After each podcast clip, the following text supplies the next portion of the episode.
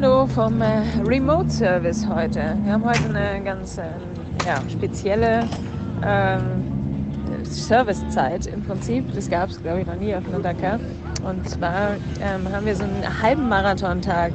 Das heißt, wir haben normalerweise an einem Marathontag ja keinen Service, aber heute haben wir zwei Stunden Service. Ähm, der Marathontag wurde auch gestern erst einberufen, also wo wir ins Ziel kamen, war das noch oder war das gerade erst klar, dass wir einen Marathontag heute haben.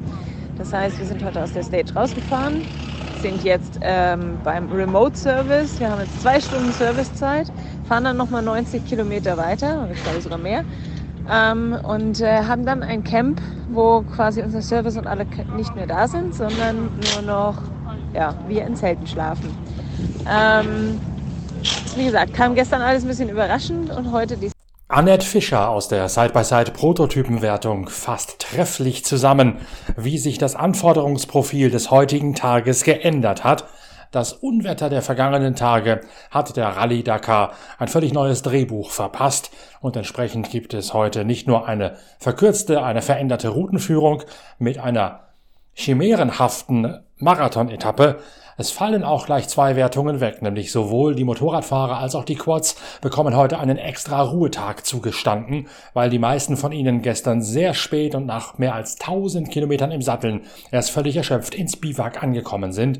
Deswegen hat die Rallyeleitung sich in Riyadh entschieden, den Motorradfahrern und den Quattern heute die Strapazen zu ersparen, auf dass sie sich einen Tag erholen mögen und dann im Konvoi zum nächsten Biwak geführt werden. Für Autos, Side-by-Side und Trucks gilt dieser extra Urlaubstag freilich nicht, so dass ich, Norbert Okenga, auch heute im Podcast eurer Lieblingszeitschrift Pitwalk eine ganze Menge zu berichten habe von einem erneut spektakulären Tag beim größten Abenteuer des Motorsports.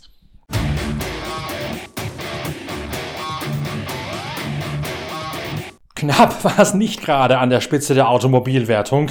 Satte neun Minuten Vorsprung haben Yazid Al-Raji und Dirk von Sitzewitz heute auf der Etappe rausgefahren. Auf Sayawai Dotis und Girlan Schicheri ihre direkten Verfolger. Dirk von Sitzewitz einigermaßen beeindruckt von dem, was Al-Raji heute am Volant aufgeführt hat. Als 39. gestartet, hatten gute Linien, und trotzdem war die Navigation an zwei, drei Stellen knifflig. Ähm, da sind einige Jungs falsch gefahren. Da haben wir einen guten Job gemacht, ähm, haben dadurch Zeit gut gemacht und Yazid ist auch echt stark gefahren. Er hat das Ding fliegen lassen. Also frag nicht nach Sonnenschein, war ordentlich. Und so haben wir die Etappe heute, denke ich, verdient gewonnen. Ähm, ist ja ein kleiner Marathontag heute, das heißt, auf dem Weg vom der, vom Ziel der Etappe zum Biwak war nochmal ein Service eingeplant. Der, da durften wir maximal zwei Stunden sein in diesem Service. Da war das Team dort vor Ort mit Service-Trucks und Mechanikern. Und da haben die, unsere Mechaniker circa eine Stunde 45 ähm, das Auto wieder in Schuss gebracht für morgen. Und jetzt sind wir auf dem Weg weiter nach Al-Davini, wie auch immer der Ort heißt, ähm, wo wir Biwak haben. Ich bin gespannt, wie es da aussieht. Ähm, da werden wir wohl alle in Zelten oder irgendwelchen, irgendwelchen Unterkünften schlafen. Und dann geht es morgen früh weiter. Morgen um 7.50 Uhr starten wir als erstes Auto auf die Transportetappe, knappe 100 Kilometer. Und dann nochmal 346 Kilometer Speziale und knappe 400 Kilometer Transport von dort aus vom Ziel nach Ria zum mehr als verdienten und ersehnten Ruhetag. Ähm, ich habe ein bisschen Probleme mit meinem Rücken. Den habe ich mir vor vier Tagen zum ersten Mal verstaucht bei einer harten Landung. Und gleich am nächsten Tag, als es gerade wieder besser wurde, das gleiche nochmal. Seitdem ist der Rücken sehr, sehr schmerzhaft. Und gestern hat er sich ein bisschen erholt und heute haben wir leider wieder ein, ein Loch getroffen. Ähm, insofern habe ich da also meine Probleme. Ich hoffe, dass ich heute Nacht einigermaßen schlafen kann, um dann morgen fit zu sein für die Etappe. Denn morgen zu eröffnen wird nicht einfach werden und natürlich haben wir den Ehrgeiz, einen guten Job zu machen. Ja, schade mit den fünf Stunden, die wir gestern verloren haben aufgrund des technischen Defekts. Ähm, dadurch haben wir keine Chance mehr auf ein gutes Gesamtergebnis. Aber wir wollen Tagesergebnisse fahren. Es gibt in der Weltmeisterschaft für die ersten drei im Tagesergebnis Punkte und da versuchen wir uns möglichst viele zu holen. Der Ostholsteiner hat's gesagt, es gab einen happigen Zeitverlust gestern wegen des Radlagerschadens. Drum sind Al-Raji und von Sitzewitz auch nur 24. in der Gesamtwertung. Ganz vorne verwaltet Nasser Al-Attiyah seinen Vorsprung in der Gesamtwertung. Er wird heute nur 14. findet sich im Laufe des Tages in einem Quartett zusammen mit Sebastian Loeb, Gülen Shisheri und Henk Latechan. That's no problem, you know. We have, a big lead, you know. I don't care about uh, the time. Tomorrow we can take the time again back, you know. And uh, just today you need to finish without any problem, you know, with the cars and uh, because it was uh, noisy in one uh, bearing and now we fix it and uh, just I'm happy, you know, to finish uh, our day. Nasser Al-Attiyah pfeift ziemlich lautstark auf die Zeiten, die er heute gesetzt hat, denn als Vortagessieger hat er die Prüfung eröffnen müssen und am Ende sei es nur darum gegangen, heile ins Ziel zu kommen. Die Zeit sei heute völlig egal, die könne er sich dann am nächsten Tag mit einer späteren Startposition gegebenenfalls wieder zurückholen. Ein Lager hätte angefangen zu klötern kurz vor Schluss, darum hätte er noch mehr Tempo rausgenommen und das sei dann noch einmal gerichtet worden in diesem Flexi-Service unmittelbar nach der Etappe.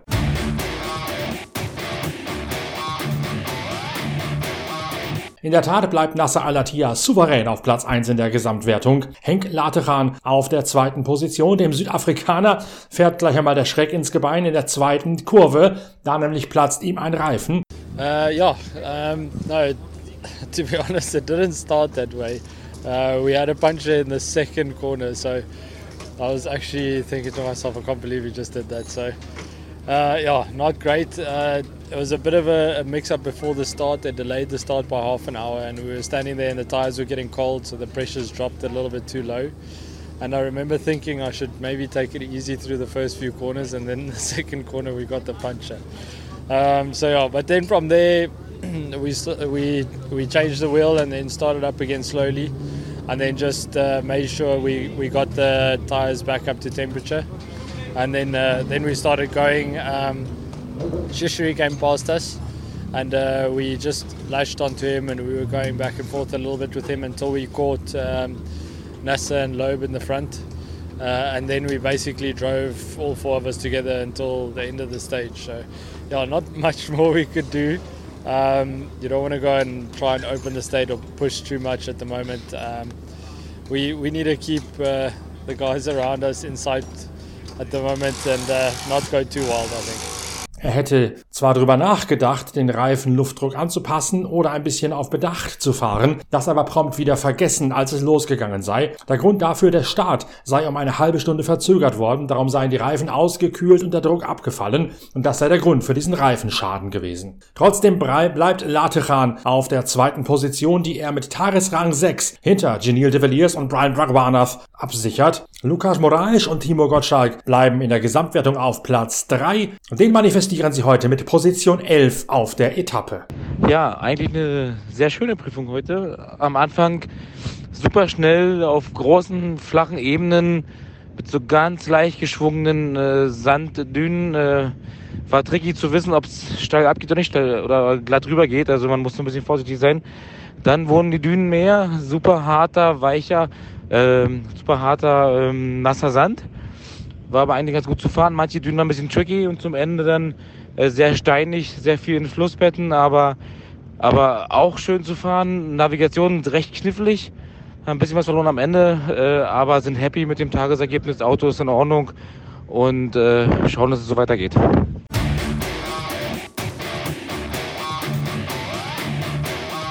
Daniel Schröder in seinem Nissan wird heute nur 47. fällt in der Gesamtwertung auf Rang 59 zurück. Doch der Norddeutsche aus der Nähe von Bremen verteidigt damit die Führung in der internen T1-Klasse für die Allradler nach alter Bauart. Wir sind heute Morgen ja recht zeitig vom Biwak aus gestartet und äh, ja, weil wir die letzten Tage ja ganz gut unterwegs waren, auch eine ganz gute Position. Ich glaube, wir sind 42. gestartet heute Morgen. Ähm, Unsere Etappe ging soweit ganz gut los. Äh, einigermaßen flüssig und schnell gewesen, äh, der erste Teil. Aber ein bisschen aufpassen musste man, weil immer wieder so ein paar steinige Sektionen dabei waren. Dann hatten wir bei Kilometer 100 auf einmal ein kleines Problem mit der Bremse. Ähm, haben wir angehalten und nachgeguckt, was das war. Hat sich relativ schnell geklärt. Und zwar hatten wir einen, einen Platten, äh, beziehungsweise der Stein hatte die Felge so ein bisschen verbogen und ähm, dann ist das an den Nippel von der Bremse gekommen und dann war da eine kleine Leckage. Das wir, mussten wir aber einfach nur nachziehen, haben wir Glück gehabt und konnten dann mit ungefähr fünf Minuten äh, Zeitaufwand das Ganze beheben und ja, haben dann die, die Etappe weitergemacht. Sind dann eigentlich auch soweit auch gut durchgekommen. Zwischendurch immer wieder steinige Passagen, wo wir ein bisschen langsamer gefahren sind, um unsere Reifen zu schonen. Wir haben schon die ein oder anderen Reifen doch äh, gebraucht dieses Jahr und äh, wenn das so weitergeht, dann haben wir zum Ende der Rallye keine Reifen mehr. Aber ja, heute, heute dann letztendlich nur einen, einen Platten gehabt. Dann war noch mal, ich glaube ungefähr 50 Kilometer Verschluss, noch mal einmal eine etwas tricky Navigationsstelle dabei. Da haben wir ungefähr fünf Minuten, glaube ich, verloren, vielleicht ein bisschen mehr, aber das war nicht, nicht allzu schlimm. Sind wir sonst auch so weit durchgekommen und eigentlich, ja, kann man eigentlich, glaube ich, zufrieden sein mit der Etappe, so wie es gelaufen ist. Kann immer ein bisschen besser gehen, aber das Auto ist in, im guten Zustand. Die Mechaniker müssen nicht allzu viel machen und ähm, ja, eigentlich spricht, spricht dem Ganzen jetzt nichts dagegen, dass das Auto dann gut vorbereitet ist für die morgige Etappe.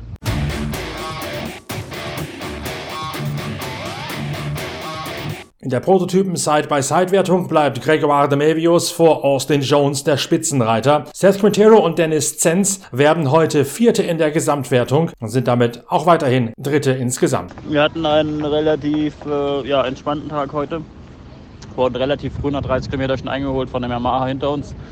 Äh, der hat es über die Rocks und Steine ziemlich fliegen lassen. Wir waren da sehr konservativ. Wir wollten das Auto einfach nur schonen.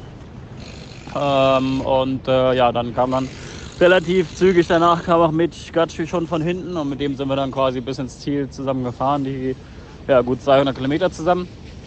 Er hat heute dann auch gewonnen schlussendlich. Äh, ja, ansonsten äh, Navigation war am Ende ein bisschen tricky. Äh, da haben wir quasi den Guillaume Demelius und auch den Mitch dann überholen können und quasi als erster Side by Side das Ziel gesehen. Äh, ich glaube, in der Endabrechnung am Tag äh, bereinigt sind wir Vierter geworden, was für uns okay ist, weil wir quasi äh, die Zeit gut gemacht haben auf, auf die beiden Jungs vorne bei uns in der Kategorie. Wir sind nach wie vor P3 gesamt, was gut ist, wo wir auch glücklich drüber sind. Äh, ja, Halbzeit ist rum, sieben von sieben Tagen.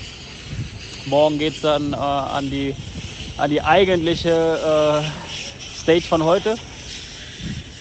Äh, ich glaube, es sind irgendwie auch über 350 Kilometer, auch ein bisschen verkürzt. Und wie hat sich Annette Fischer geschlagen, die euch eingangs so nahe gebracht hat, wie die heutige Prüfung sich verändert hat? Sie wird heute 22. in ihrem X-Ray Yamaha und damit ist Annette Fischer gemeinsam mit ihrer schwedischen Beifahrerin Annie Seel weiterhin 13. in der Side-by-Side-Prototypenwertung. Stage äh, war eigentlich ganz cool. Ähm, zum Anfang war sie relativ schnell, dann haben sie sehr, sehr schwere Dünen eingebaut, ähm, Level 2 Dünen ich habe das heute früh ein bisschen falsch eingeplant und dachte eigentlich, dass die Stage äh, weniger Düne drin hat. Und bin mit einem relativ hohen äh, Luftdruck im Reifen gefahren. Dann ja, mussten wir zwischendurch anhalten und haben den Luft dann doch mal ein bisschen runtergelassen, nachdem wir bei den ersten Dünen festgestellt haben, dass das vielleicht nicht ganz so gut läuft. Ähm, ja, äh, und sind dann eigentlich die ganze Zeit mit dem 08er Luftdruck weitergefahren und äh, haben uns dann auch durch die Steine zum Schluss noch gekämpft. Also es war noch relativ äh, ja, sehr, sehr steinig, sehr hart zum Schluss und ich bin froh, dass wir keinen Platten hatten dieses Mal. Ähm, ja, und jetzt sind wir, wie gesagt, erstmal im Service und nachher dann im Marathon-Biber.